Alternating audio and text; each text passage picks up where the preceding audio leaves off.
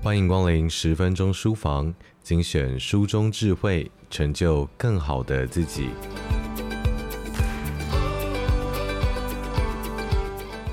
身为父母的你，在教导孩子们去面对他们不熟悉、陌生的议题的时候，你曾经有过怎么样的困难呢？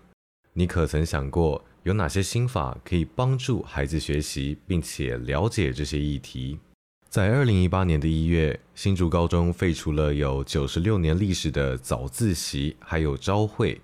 而在二零二二年的现在，教育部则规定，从八月一号起，每周至少有四天的早自习时间要还给学生，由学生来自主规划应用。为什么各所学校行之有年的早自习会被提出异议，并且被广泛的讨论呢？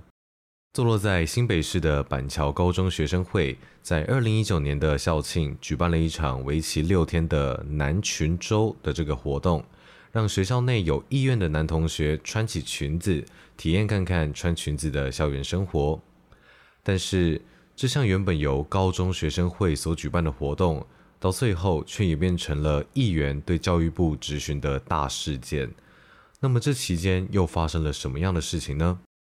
公民可以很有事的作者志祺七七，是一个长期制作公共议题还有政策懒人包的台湾团队。他们的团队在网络上已经拥有了超过百万的订阅者。在时事议题的评论方面，有长足经验的志祺七七团队，想在这本书中跟你分享如何运用七七流的议题思考术，透过四个循序渐进的步骤。来帮助青少年，甚至是社会人士，能够理解他人、认识自己，并且更加的认识这个世界。现在，你准备好与志祺七七一起迎接一个更懂得思辨、勇于表达、愿意关注社会，并且更多参与公民议题的自己了吗？首先，志祺七七想告诉我们，在讨论社会议题的时候，中立与客观并不是唯一的标准。那么，中立与客观又是什么呢？中立的意思是站在两边的中间，代表不去偏袒任何一方，但是同时也有可能包含了不表态的情况。另外，因为中立是指在两边的中间，所以其实中立是一个相对的概念，指的是正在比较的两种想法的中间，而不是指一个绝对的中心点。因此也很难有所谓的绝对中立。客观则是相对于主观，指的是从不特定的一个角度来观察所产生的观点。因此，我们常听到的客观事实，就是不管从哪个角度来看，都还是那样的事情，也就是所谓的在地球上不管走到哪都对。说到这里，你有没有发现，绝对客观其实是一个超级难达成的状态？即使是现在被普遍认可的科学事实，也可能在未来因为有新的发现而被推翻。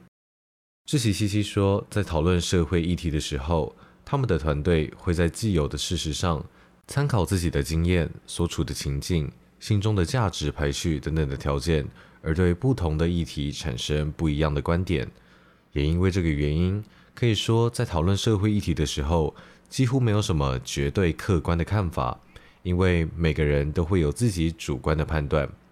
讨论社会议题是为了找出生活在同一个时空里的我们彼此都可以接受的未来方向，让事情可以往下推进。因此，在讨论的时候，我们可以期许自己做到的是相对客观。我们可以尽可能的多方搜集资料，不要根据片面的资讯来妄下判断。因此，不管综合多方资料之后，你认同哪一种想法，都勇敢地做出选择和判断吧。别因为顾虑中立客观，就害怕产生自己的观点。只要不是盲目的跟从，或者是伤害他人，经过充分了解再做出的判断，都是很棒的。当你已经找到很多不同观点的资料，该怎么从这么多种的资料中来厘清自己的观点呢？接下来，我们一起来看志奇七七的频道企划，看看他们是如何使用四个步骤来整理自己的想法吧。第一点，划定战场。首先要厘清讨论的范围和目标。举例来说，如果目标是要厘清整件事情的来龙去脉，那么依照时间顺序来整理、来理解事件就很重要。如果想要讨论长照政策对青壮年族群的影响，那么在搜集资料的时候，关于长照政策中实际陪伴老人的方法这一类的资料，可能就不需要搜集。第二点，直指核心，找出议题的核心争点，厘清核心的争议所在，可以让讨论更聚焦。不会因为讨论时的小分歧而偏离讨论主轴。举例来说，要讨论有钱人应不应该多缴一点税的这个问题的时候，核心的争点可能是关于平等权的争辩，到底应不应该让每个公民都缴一样的税，还是有钱人应该承担比较多的社会责任，而不是去讨论郭台铭或蔡依林需要缴多少钱。第三点，抽丝剥茧，分层讨论。找出核心争点之后，就可以开始环绕这个核心，一层一层的展开细部讨论。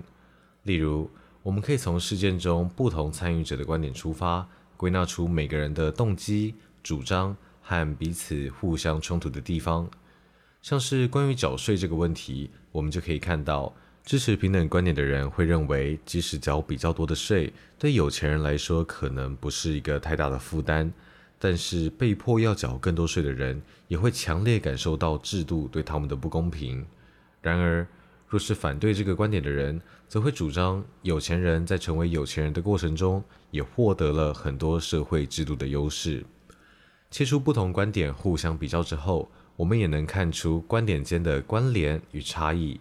除了更了解自己比较接近哪一方的观点之外，也有机会从细分出来的讨论内容当中，看见可以延伸讨论的地方，进一步的拓展我们对议题的理解。第四点，分享结果，试着把分析结果跟其他人分享。最后啊，有意识的输出自己消化整理后的结果，也可以更厘清自己的想法。那么输出的方式可能是写成一篇文章，画成一则漫画，或者跟一个朋友分享等等的。通常在转化知识的过程中，我们也会发现自己还没有想通的地方，或是在分享之后，从别人的回馈里获得调整的方向。这时，我们就可以回到前面的步骤，让自己的观点更加完善。那么，关于七七流的议题思考术，用四个步骤厘清自己的想法。这边我们以板桥高中的南群洲为例子，在新北市议会的质询中可以发现。有部分家长还有议员认为，男生穿裙子并不是一个合适正常的行为，因为男生就该有男生的样子。在这个议题中，我们要讨论的议题范围可能会是：男生穿裙子合适吗？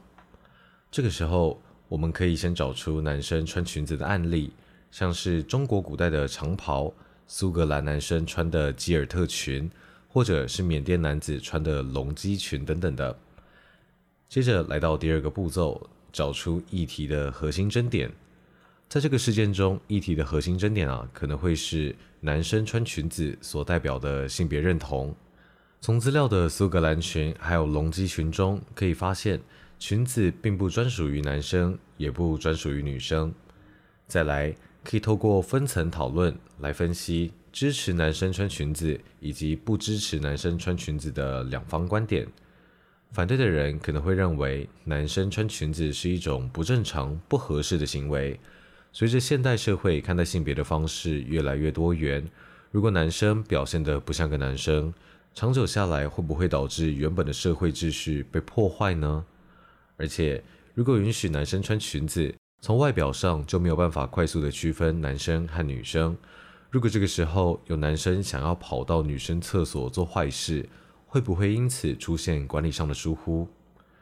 而另一方面，支持的人可能会认为这个活动是为了促进性别议题的讨论跟重视，他们会希望借由这项活动来打破性别刻板印象，并且让大家学习尊重彼此性别气质的差异，也能够让大家愿意去理解不同人的想法。透过前三个步骤，就可以厘清两方的观点，最后，再把自己思考过的观点跟别人分享，激荡出不一样的火花吧。人生没有标准答案，但是思考议题能够帮助我们找到自己的答案。最后，志奇七七团队想要告诉读者，有观点才有力量，期许大家都可以勇敢地表达自己的看法。以上内容出自《公民可以很有事》，志奇七七的独门心法大公开，由亲子天下出版，在各大书房、亲子天下的 Podcast 好书专卖店都可以找到我们在十分钟书房里介绍过的好书。